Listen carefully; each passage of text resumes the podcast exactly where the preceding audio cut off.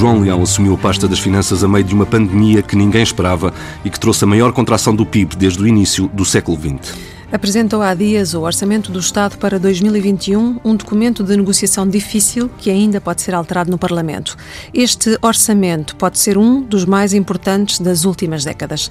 Seja bem-vindo, Sr. Ministro das Finanças. Sr. Ministro, agradecemos o facto de ter aceitado o nosso eh, convite. Já vamos falar de medidas concretas deste orçamento, mas gostava de começar por perguntar-lhe se este é o orçamento que quis ter ou o orçamento que conseguiu ter é um orçamento bom para o país, mas que resulta de um compromisso entre os diferentes partidos que é suposto apoiarem o orçamento. Portanto, é um orçamento muito bom para o país porque é focado nas quatro grandes questões que enfrentamos agora. Por um lado, da pandemia, portanto, é um orçamento que reforça o Serviço Nacional de Saúde em, em mil milhões de euros, um aumento de 10%, um aumento extraordinário do, do Serviço Nacional de Saúde.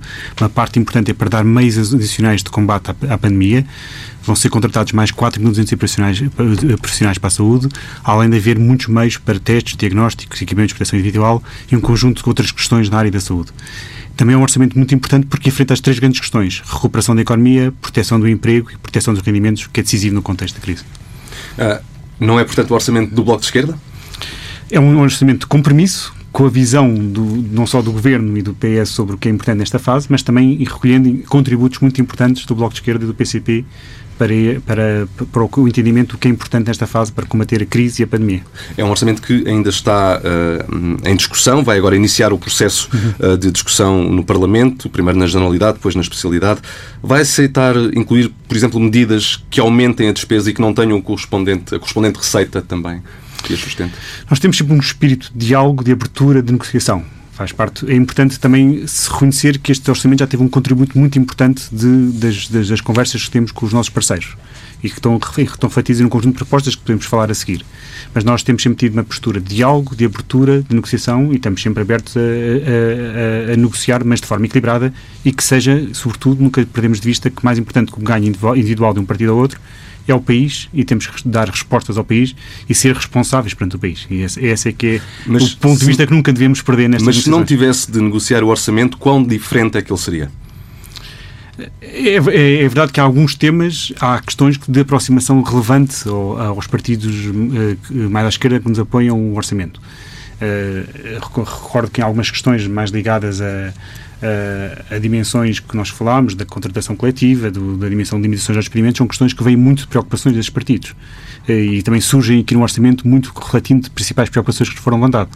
Vou dar aqui um exemplo. Uma, uma grande preocupação que foi colocada por ambos os parceiros parlamentares foi como é que proteger os direitos dos trabalhadores num contexto de crise, com o desemprego a aumentar e com os, a posição negocial dos trabalhadores fragilizada. Para ir ao encontro dessa resposta, o Governo propôs uma moratória geral de dois anos na, na caducidade dos contratos coletivos. Essa, memória tem, essa, essa medida tem um impacto muito, muito grande, afeta mais de 2, mil 2 milhões de trabalhadores e que vão ter, quando, quando há uma denúncia de um, contrato de, de, um contrato de trabalho, fica congelado durante dois anos a efetivação dessa denúncia. Portanto, isto tem um impacto potencial muito forte e, e vai ao encontro de grandes preocupações de proteger, proteger os direitos Essa é uma medida que não existiria se não houvesse negociação não diria que não dirigia, não queria colocar dessa forma, mas reflete, resulta muito dessas, dessas negociações, dessas preocupações dos partidos. Aceitaria incluir propostas da iniciativa liberal ou do Chega? Quer dizer, nós não dizemos, à partida não, não vemos uh, muita margem para aceitar propostas, mas não, nós não escolhemos à partida as propostas de ninguém, mas à partida são partidos tão diferentes, com projetos tão diferentes do nosso, que não vemos assim muito. Será que, será que no futuro, quando olharmos para este orçamento, não vamos olhar uh, da mesma forma que hoje olhamos para 2008 e 2009, com um grande aumento da despesa? É, é, muito, é curioso porque vemos do, do, do, do, do espectro de comentadores e dos vetos de opiniões as duas críticas. Muitas pessoas que dizem, por um lado, que é um orçamento contido e, e moderado, outros que dizem que é um orçamento que aumenta muita despesa, demasiado social, com demasiado risco. Eh, eu, a, minha, a, minha, a minha conclusão com é quais é que, é que concorda? Com quais desses comentadores é que concorda? Eu acho que é um orçamento equilibrado, que faz, no próximo ano, ambicioso, porque toma muitas medidas de combate à crise, no plano de, refero, de, de, recuperação da economia, no plano da proteção do rendimento e do emprego. E, ao mesmo tempo, faz um, um, uma aposta muito forte no Serviço Nacional de Saúde, que não tem sido destacada, que é um aumento do orçamento do SNS de cerca de mil milhões de euros, cerca de metade é financiado por fundos europeus, são verbas do REACT e do, e do, e do Programa de Recuperação, e outra metade do Orçamento de Estado. Portanto, é um aumento muito extraordinário do Serviço Nacional de Saúde que é preciso salientar e também é muito difícil perceber como é que um, um orçamento com estas características, que aposta tanto no, no, Serviço Nacional de Saúde, na educação, nos serviços públicos e, e fortalecê-los na resposta à pandemia. Mas mesmo assim, com isso, o Bloco tempo... de Esquerda continua muito com uma posição muito vincada, uh, aparentemente, contra o orçamento. Tem esperança de que o Bloco venha a aprovar o orçamento ou tem algum, uh, alguma negociação extra na, na, e na sua manga para negociar com o Bloco e ter a validação? Nós temos sempre com um espírito de abertura, de diálogo, percebemos que a importância para o país da aprovação do orçamento nesta fase. É muito importante para o país para mostrar estabilidade e confiança ter um orçamento aprovado. É muito importante para o país que o orçamento seja aprovado, porque todo este conjunto de medidas que vamos falar hoje e de algumas já referi só entram em vigor no, pressuposto da, aprovação do Orçamento de Estado. Agora, face à questão que coloca, uh, eu não tenho dificuldade em perceber como é que um orçamento com estas características não será aprovado. É um orçamento bom para Portugal, bom para os portugueses, é o orçamento que o país precisa. E que reflete muitas preocupações que trabalhámos desde o do, do, do, do início do verão, com os parceiros parlamentares no sentido de incorporar preocupações que tiveram. Portanto, vemos com muita dificuldade como é que um orçamento com estas características não possa ser aprovado. Mas a verdade é que uh, essa possibilidade continua em cima da mesa.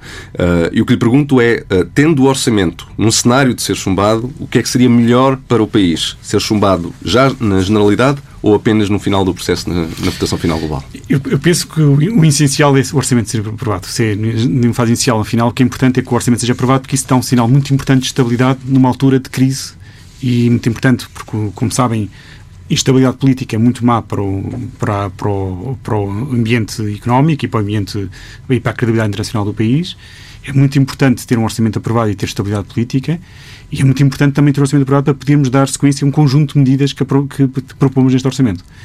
Agora, eh, também é verdade que o orçamento pode ser aprovado de diferentes formas, com abstenções, com votos favoráveis, não há formas fechadas de aprovar um orçamento e nós contamos aprovar, como sempre, o orçamento com os nossos parceiros à esquerda. Não é? Uh, passando aqui já, não propriamente a algumas medidas, mas ainda alguns instrumentos para implementar este orçamento, como é que vai ser a política de cativações neste orçamento? Admite ser mais flexível ou vai manter o travão a fundo? Eh, nós não temos mantido um travão a fundo, em nosso entender. É uma, nós sempre nos pautamos por, por um orçamento que repõe direitos, repõe rendimentos, eh, promove investimento público, tem, é bom, que é bom para os portugueses, mas para conseguirmos fazer isto ano após ano, é importante ao mesmo tempo considerarmos isto com rigor e uma gestão orçamental rigorosa. Prudente, rigorosa, tomando as decisões que são boas para os portugueses e boas para a economia portuguesa, mas sempre com acompanhamento uh, rigoroso da gestão orçamental. Esse rigor vai fazê-lo manter as cativações uh, como no passado? A nossa norma que propomos não é diferente do, do passado. O, as próprias cativações foram sendo aliviadas ao longo dos, dos últimos dois, três anos e na própria processo, com uma forma como estão construídas e desenhadas. Uh, não, para nós isso não é o, o ponto importante e crítico nós temos um orçamento que é muito importante de fortalecimento dos serviços públicos, com recrutamento, por exemplo, de mais 4.200 profissionais para o, para o Serviço Nacional de Saúde, mais 3.000 assistentes operacionais para a educação. É um orçamento que aposta na fortalecer os serviços para que a educação e a saúde consigam responder bem às exigências que a pandemia cria. O Plano de Recuperação e Resiliência prevê o recurso a empréstimos europeus de 4,3 mil milhões. Por é que este valor não está no orçamento? E, e perguntar-lhe se não estando, um, se vamos ter a necessidade de um retificativo para depois compreender também aquilo que vai ser necessário pôr do lado do Estado e, e com estes empréstimos nessa fase. Portanto, o nosso uh, a preocupação fundamental nesse no âmbito do programa é na utilização na parte que são transferências que são os tais grants. Nós, a parte que tem a ver com os empréstimos, se conseguirmos que não seja considerado dívida pública, e se for conseguido ser canalizado diretamente para os fins a que destina e conseguimos que não seja considerado dívida pública, aí teremos todo interesse em utilizar esses empréstimos. Neste momento estamos em, em diálogo com a, com a Comissão Europeia para conseguir explorar essas possibilidades para conseguirmos ter uma fonte. A parte de empréstimos, como sabem, constitui dívida pública, portanto, uhum. não é uhum. nesse sentido, não é diferente um financiamento do IGCP que financia com base em dívida. A vantagem que tem é que são empréstimos com um custo ligeiramente mais baixo, e isso tem essa vantagem adicional, mas não se distingue para todos os efeitos de dívida pública. Não são déficit e são dívida, não é? Portanto, isso é muito importante termos presente, e o programa de recuperação não, não serve para que os países tenham mais déficit e mais dívida. Serve para que os países consigam investir, investir muito e apostar nos serviços públicos investir muito, sem terem que se endividar e, e aumentar o seu déficit. Quando há investimento europeu, geralmente há uma contraparte que é colocada também pelo, pelo Estado, pelo Estado português, uh, e aí essa contraparte não exigiria um retificativo, por exemplo? Uh, recordo que no programa de recuperação e no instrumento de recuperação e, no REACT, são os dois programas de financiamento que temos agora no orçamento de 21 inscritos, não exigem contraparte nacional. Portanto, essa parte tem essa vantagem de não exigir contrapartida pública nacional.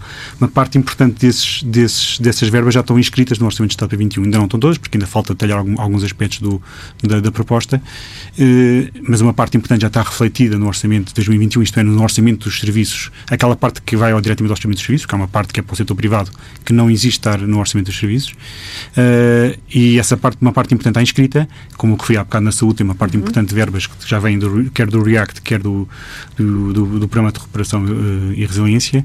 Uh, a outra parte não teremos dificuldade porque é 100% financiado pela, pela. E com toda a incerteza que vivemos em termos económicos, exclui completamente que venha a ser necessário um retificativo do orçamento?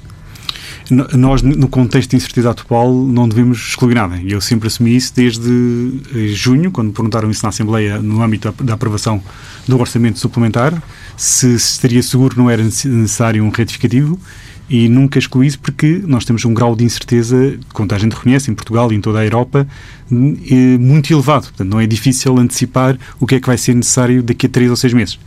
Agora, nós, neste ano, em orçamento, para o Orçamento de 2020, não identificamos neste, neste momento a necessidade de ter qualquer retificativo.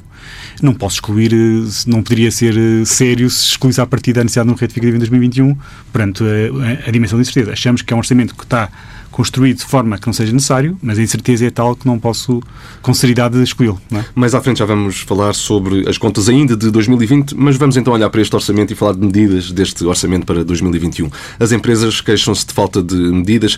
Não se está a perder uma oportunidade para uh, dar um estímulo à economia através, por exemplo, de uma redução do IRC, mesmo que fosse temporária? Aqui é muito importante uma questão, que é o, o IRC eh, que estamos a falar em 2021, as empresas como é, como é que foram mais afetadas pela crise, estão mais fragilizadas, não têm IRC a, a suportar.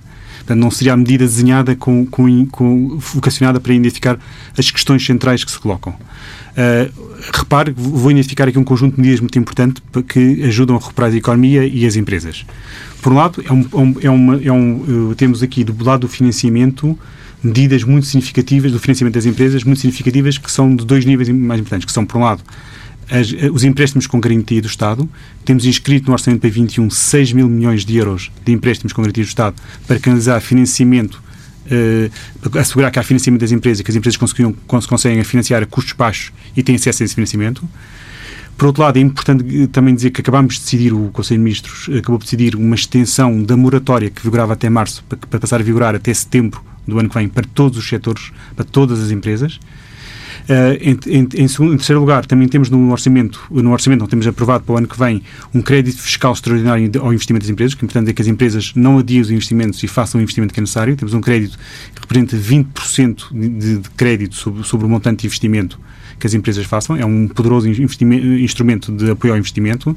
E depois, ainda mais importante do que isso, temos instrumentos importantes, que agora vamos desenhar nos próximos, eh, no próximo mês, investimentos, eh, instrumentos muito importantes de continuar a apoiar aquilo que é mais importante e que as empresas têm mais dificuldade, que é ajudar a apoiar a manutenção do emprego por parte das empresas. Esta parte de medidas que foram tão bem sucedidas este ano de apoio ao emprego têm que ser agora desenhadas e adaptadas para o próximo ano e isso é um instrumento poderosíssimo de apoio às empresas e aos trabalhadores, porque é aquilo que é crucial neste momento apoiar. Uh, queria também destacar aqui, além disso, que para além de outras medidas mais de, de, que temos de apoio às empresas, uh, aquilo que é muito relevante é que temos um orçamento que é muito, uh, aposta muito na recuperação da economia, que coloca quer em, em, nas liquidez das famílias via, via impostos mais 550 milhões de euros no ano que vem, quer via prestações sociais adicionais, via aumento do, dos valores para o subsídio de desemprego, quer, quer da prestação social, mais, mais de 500 milhões de euros nas famílias, quer via aumento do investimento público, mais mil milhões de euros na economia. E é um investimento com isto, estamos a, a injetar dinheiro na economia a garantir, a garantir que essas empresas têm negócios, têm, têm, têm, têm mercado e isto é um poderoso incentivo também à sustentabilidade das empresas. É dos poderosos, é, é talvez um instrumento até mais poderoso para as empresas. O, o layoff vai continuar até junho. Uh, significa que a recuperação vai ser mais difícil do que se previa? Qual é o risco do aumento do desemprego? É grande? O Governo está apostado em manter apoios significativos à manutenção do emprego enquanto a pandemia, a pandemia se, tiver, se tiver expressão significativa. Portanto, isto, isto, do nosso ponto de vista, temos de estar um sinal importante já para o primeiro semestre do ano que vem, de, de manutenção dos apoios ao emprego. E porque para nós é crucial ajudar a estabilizar, a manter a capacidade produtiva das empresas, manter os, os trabalhadores empregos é também importante do ponto de vista social, é que manter assegurar que não há despedimentos. Portanto, temos aqui uma aposta muito forte nessa área para evitar o aumento do desemprego. Agora, eh, é natural que, que assumimos neste, nos próximos, até ao final do ano e no, e no, e no, e no, no inverno, durante o inverno, que continua a haver aumento do desemprego. O nosso cenário antecipa que depois, eh, a partir do segundo trimestre e no verão, o desemprego começará a diminuir de tal modo que a taxa de desemprego no ano que vem seja relativamente mais baixa do que este ano. Mas tudo isto depende de um cenário de evolução da pandemia que ainda é incerto. Nós temos usado os cenários de evolução da pandemia que são usados internacionalmente e vai depender de se concretiza esse cenário ou, cenário, ou pode ser um cenário melhor do que estamos a ver ou pior ainda que estamos a ver. Portanto, isso é esse lado de incerteza muito grande que falamos. Um estudo da CIP conclui que as empresas pagam cada vez mais taxas uh, que se adicionam aos impostos. Sabemos que as taxas não são a responsabilidade das finanças, muitas vezes são até locais, mas há mais de 4 mil taxas de todo o tipo. Não são uh, da responsabilidade das finanças, mais uma, uma vez, mas admite analisar esta situação? Estamos sempre disponíveis para analisar e avaliar isso, na parte que depende ao Governo. Claro, claro que uma parte que não, não é da responsabilidade do Governo. Temos tido, é importante aqui referir, um programa que tem sido elogiado, uh, até que, do ponto de vista académico, até um estudo muito recente, que é o programa Simplex, tem contribuído para reduzir de forma muito significativa os custos das empresas.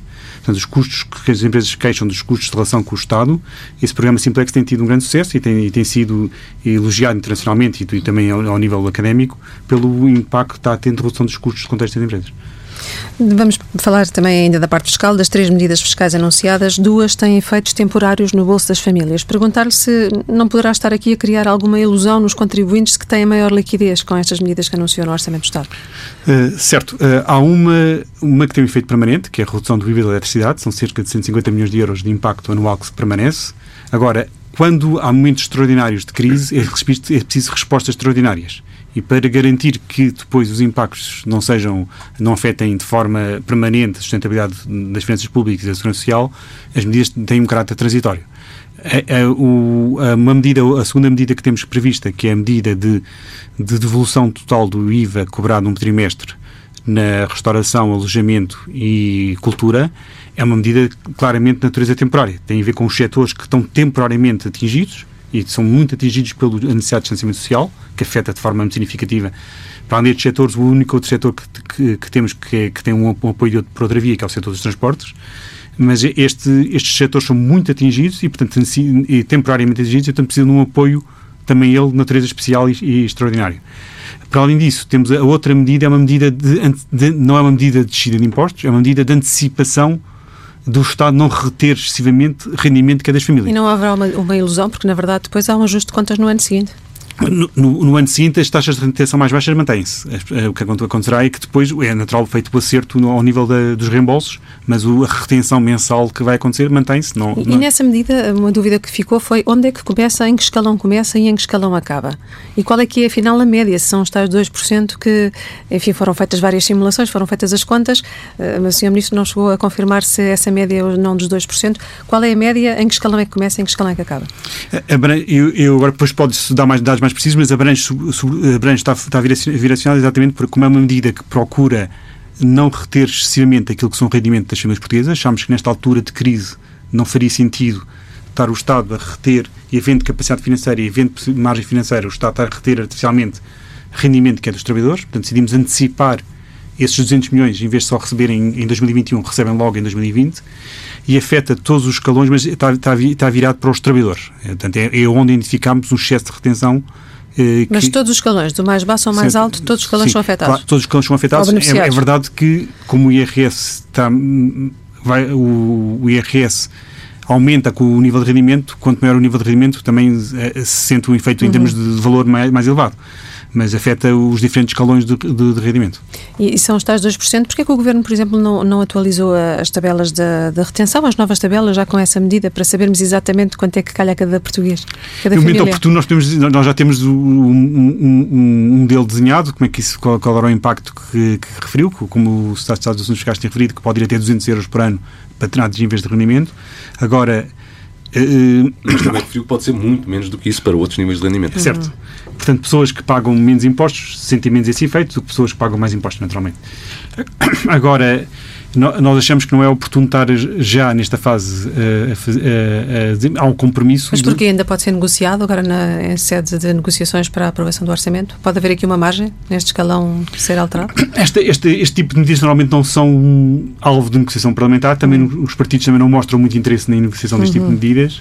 Uh, é algo que, que, até neste momento até depende apenas de, um, de, um, de, uma decisão do Ministério das Finanças, de, quanto é que, de qual é que é a decisão de, de, nós achamos que é muito importante trazer, antecipar e, e dar, devolver às famílias o que é delas, neste, mas, neste contexto de dificuldade. Mas, mas, mas, insistimos, são em média 2%, andará nessa ordem de grandeza? Sim, é isso.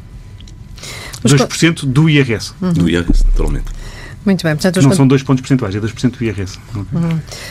a pandemia adiou a reforma do IRS, incluindo a alteração dos escalões. essa alteração dos escalões vai acontecer nesta legislatura? agora parece-nos que o prioritário e, e, até um, a grande prioridade nesta fase deve ser a proteção dos rendimentos.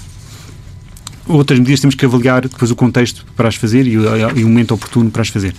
Estamos agora focados e aquilo que é crucial é quem está a ser atingido severamente por esta crise não perca o seu rendimento de forma acentuada e de ajudar a recuperar a economia o mais rapidamente.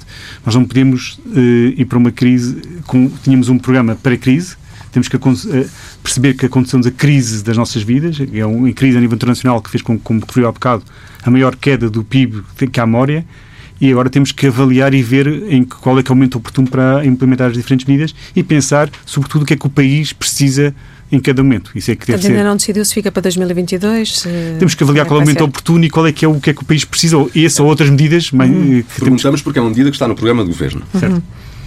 Certo, nós temos um programa de governo que queremos cumprir, agora temos que também ao mesmo tempo ter presente que o país mudou em março. O país e o mundo mudou em março. E, agora e portanto temos... é possível que a reforma do IRS não aconteça nesta legislatura? Não, eu não, não, não diria que a nossa intenção mantém-se, agora temos que avaliar qual é que é o momento oportuno para a fazer e qual é que é o, o o que é que o país precisa em cada momento. Temos perceber, eu não sei se 20, durante o ano de 21 a pandemia se vai manter o ano todo e quais é são as respostas que temos que dar e quais as respostas adequadas a dar medidas. O, mais, o que é importante é percebermos agora, perante esta crise mundial que atingiu por causa da pandemia, percebermos em cada momento quais é que são as respostas adequadas que o país precisa em cada momento. Para uh, fechar este uh, dossiê do IRS, uh, há muitas famílias, Sr. Ministro, que apontam para o momento em que habitualmente recebem a devolução de IRS, uh, apontam para esse momento o pagamento de certas despesas anuais, seguros de carros, etc. Não temo que haja aqui dificuldades de muitas famílias que, com com esta alteração vão receber menos uh, aquelas que têm direito à devolução, naturalmente. Está a falar em 2022. Exatamente. É, é muito importante que é, eu, eu, eu, eu, acho que o Estado não deve reter artificialmente o, o dinheiro que é das famílias. Devemos dar às famílias o que é das famílias e não devemos a reter de forma excessiva, de forma paternalista, a dizer que vamos reter-vos o dinheiro porque vocês não sabem gerir o vosso dinheiro e vou-vos dar no momento oportuno no ano para mais tarde decidir que vocês poderem fazer. E, e, também admito que é, isso é uma discussão que se pode ter num âmbito sentido ou noutro. É, é, é, não é óbvio que eh, dar o dinheiro mensalmente que é das famílias não seja melhor do que colocar todo o rendimento um trado mês que pode depois a, a utilização pode ser mais ou menos adequada. Não é óbvio qual é que é Uhum. Uh, falou há pouco do, do e-voucher e agora vamos falar precisamente com mais detalhe. Os 200 milhões do e-voucher são um desejo, uma previsão, são um teto a partir do qual, sendo atingido, acabou-se o programa. O que é que antevê que venha a ser a realidade desta medida? Nós temos uma, ver, uma verba inscrita no orçamento que são os tais 200 milhões de euros que, e nós estimamos que, uma, uma, que, isso, que é uma medida muito fácil de executar, ou seja, basta um, um contribuinte ou um, associar o seu NIF ao multibanco ou a uma app no telemóvel e beneficia automaticamente sem, sem ter que uh, beneficiar automaticamente esse mecanismo. Portanto, é um, é, um, é um crédito fiscal quase automático, é um benefício fiscal quase automático que é dado. Portanto, nós admitimos, uh, estimamos que vai ter um impacto muito, generalizado muito grande, porque é de de adesão muito simples e que depois, uh, que aplicado durante um, um, um, trimestre, a despesa possa ser próxima de 200 milhões de euros. Alguns economistas consideram que o Sr. Ministro está a ser excessivamente otimista e consideram que os portugueses não vão gastar em restaurantes, em hotéis e em cultura face a uma grande crise. Crê mesmo que vamos chegar a estes 200 milhões, que vai ser possível atingir este valor? Este, este cenário já parte também de umas estimativas que têm em consideração o efeito da crise, ou seja, nós temos estimativas de, de, de qual é que é uh, o perfil de consumo já num contexto que não é pré-crise, que já é um contexto de recuperação da crise, mas que não é um contexto pré-crise, ao mesmo tempo admitimos que nem toda uma, uma, uma, parcela importante das pessoas não vão beneficiar deste, deste isto, por uma razão ou por outra não vão usar. Portanto, mesmo assim, admitindo uma, uma, que apenas uma percentagem vai beneficiar, vai tirar partido, porque vai querer tirar partido disto, apesar de ser muito fácil, quase automático, basta só ligar o seu cartão multibanco ou número de contribuinte ou de fazer o download da app, portanto é o benefício uhum. automático, não precisa de fazer mais, nenhum, mais nenhuma decisão, mais nenhum esforço. Admitimos que ainda assim que uma porcentagem das pessoas não vão fazer e por isso é que a estimativa é 200 milhões e não mais. Só para ficar claro para os nossos ouvintes, é possível converter um crédito fiscal de um bilhete do teatro numa ida a um restaurante ou num, numa estadia no hotel? Sim, ou é, seja, portanto, qual, é sempre dentro do, de qual, todos estes três setores, é. não é só naquele setor específico. Exatamente, ou seja, claro. qualquer consumo nestes três setores, qualquer benefício que venha fiscal destes três setores. O IVA pode... de uma refeição pode ser gasto num bilhete de teatro. Exatamente. Uhum. Mas, mas uh, o Sr. Ministro uh, um, deu aqui uma indicação que nos interessa explorar, que é a forma como tudo isto vai uh, funcionar. Falou numa é? app, no multibanco, afinal, como é que vai funcionar esta medida na prática para os contribuintes? Portanto, uma, uma via, um, uma, uma, forma é através do, do, cartão multibanco. Portanto, basta ir ao cartão ao, ao, multibanco e li, fazer a ligação do seu cartão ao seu número de, de contribuinte e a partir daí passa a beneficiar automaticamente deste benefício. Não Portanto, deve haver lá um botãozinho em que pede o contribuinte para associar ao e-voucher, é isso? Exatamente, é isso uhum. mesmo. E ao, ao associar, passa a beneficiar automaticamente sem nenhum esforço desta medida. Falou também de uma app. A alternativa é fazer um download de uma app e ao fazer isso também eh, beneficia sempre que de, desse efeito sempre pagar com, através do, do, do, do cartão. Essa app pode estar disponível logo em janeiro, presumo. Sim. Uh, o que o Sr. Ministro há pouco não respondeu à Resol é se os 200 milhões são um teto, ou seja, vamos imaginar hum. que as coisas correm muito bem e que se atinge os 200 milhões. A medida acaba nesse momento ou continua e podem ser ultrapassados? Não, o compromisso é termos pelo menos durante um trimestre, um trimestre inteiro.